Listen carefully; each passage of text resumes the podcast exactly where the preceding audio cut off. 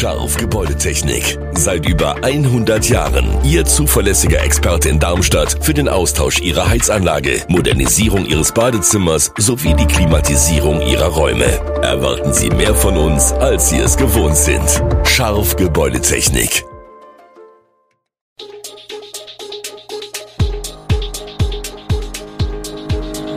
Gude, unser morgendliches News Update.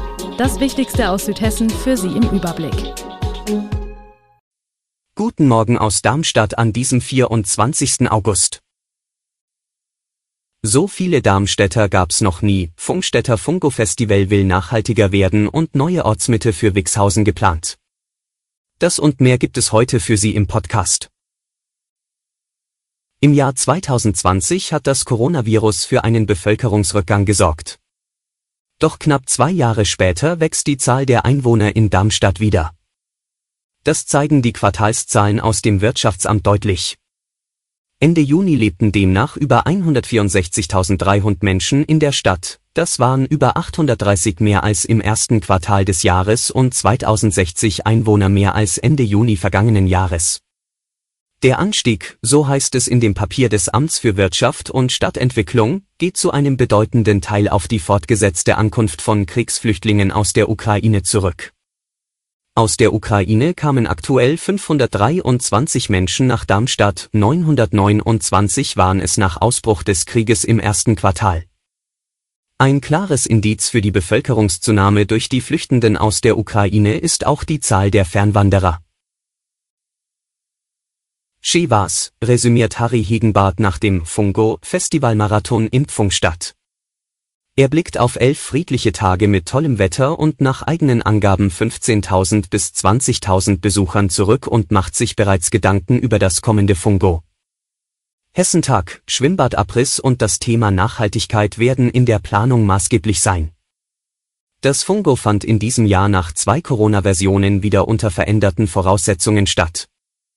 In den kommenden Jahren will sich Hegenbart außerdem dafür engagieren, das Festival nachhaltiger zu gestalten. Wir müssen alle umdenken, mahnt er in Anbetracht des Klimawandels an, der bereits jetzt ganz praktische Auswirkungen auf das Festival habe. Früher hat uns der Regen Sorgen bereitet, dieses Mal ist es die Hitze, sagte er im Vorfeld des Fungos. Vielleicht könne man das Festival perspektivisch nach hinten verlegen. Fragen, die den Veranstalter außerdem umtreiben, um dem Klimawandel Einhalt zu gebieten, wie können wir mehr Anreize schaffen, dass die Besucher mit dem Fahrrad kommen, wie muss das Speisenangebot gestaltet werden, damit kein Starkstrom mehr nötig wird und wie kann die Müllproduktion verringert werden? Wir stellen alles in Frage und erwägen, überall Lösungen zu finden, erklärt Hegenbart. Wixhausen erhält eine neue Mitte. Zwischen Bruckner, Schönberg und Werdestraße sollen das Gebäude der Volksbank und ein vom Familienzentrum genutzter Teil der Kita abgerissen werden. Die Kita findet mit einem Neubau am nordwestlichen Ende des Areals eine Erweiterung, in dem auch Volkshochschule und Familienbildungsstätte ihren Platz haben. Daneben entsteht ein Gebäude für eine Bäckerei und eine Apotheke ebenerdig und Büro- oder Praxisräumen im Obergeschoss. Und ein Gebäuderiegel an der Schönbergstraße nimmt den neuen Vollversorger auf, mit einer mehr als doppelt so großen Fläche wie im jetzt vorhandenen Nah und Gut. Oben drüber entstehen seniorengerechte Wohnungen. Diese Pläne stellten Oberbürgermeister Jochen Patsch, Planungsdezernent Michael Kolmer und Investor Peter Kolb vor. Als dringend notwendige Verbesserung der Grundversorgung in Wixhausen bezeichnete der Oberbürgermeister das Konzept, das Wixhausen neue Perspektiven eröffnen soll. Das Projekt habe den gesamten Magistrat über zwei Jahre beschäftigt. Vielleicht könne man schon im Herbst 2023 anfangen, zu bauen. Bei Projekten in dieser Größenordnung rechne man mit anderthalb Jahren Bauzeit. Der Preiskampf zwischen Lebensmittelhandel und Herstellern spitzt sich zu. So kaufen Verbraucher angesichts der steigenden Belastungen sparsamer ein. Keine Lust auf Mondpreise von Mars, lautet die rhetorische Frage auf der Internetplattform Instagram, die direkt mit Dann geh doch zu Netto beantwortet wird. Der zum Edeka-Konzern gehörende Discounter attackiert in seltener Offenheit den Süßwarenkonzern, der in ungerechtfertigter Weise Preiserhöhungen fordere. Hintergrund der aktuellen Auseinandersetzung sind die partiell auftretenden Lieferkettenprobleme und flächendeckenden Kostensteigerungen, mit denen Handel und Hersteller kämpfen. Angesichts der Inflation achten die Kunden außerdem zunehmend auf die Preise und kaufen sparsamer ein, wie die Gesellschaft für Konsumforschung berichtet. Vor diesem Hintergrund kann der Handel Preiserhöhungen schwerer durchsetzen und sträubt sich gegen höhere Lieferkosten. Die Hersteller sehen sich in ungerechtfertigter Weise an den Pranger gestellt. Nicht nur die Energiekosten hätten sich rapide verteuert, auch Vorprodukte könnten nur zu höheren Preisen eingekauft werden.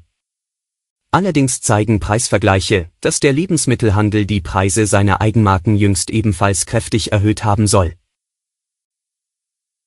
Beim Austritt einer gefährlichen Flüssigkeit auf einem Mannheimer Werksgelände sind am Dienstag 16 Polizisten verletzt worden. Sie hätten Atemwegsreizungen, sagte ein Polizeisprecher. Zwei von ihnen würden im Krankenhaus untersucht, die anderen gingen zum Arzt.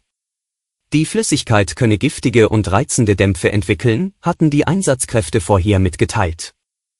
Eine genaue Angabe zu dem Stoff, der austrat, gab es zunächst nicht. Betroffen waren die Stadtteile Jungbusch, Innenstadt und Neckarstadt West.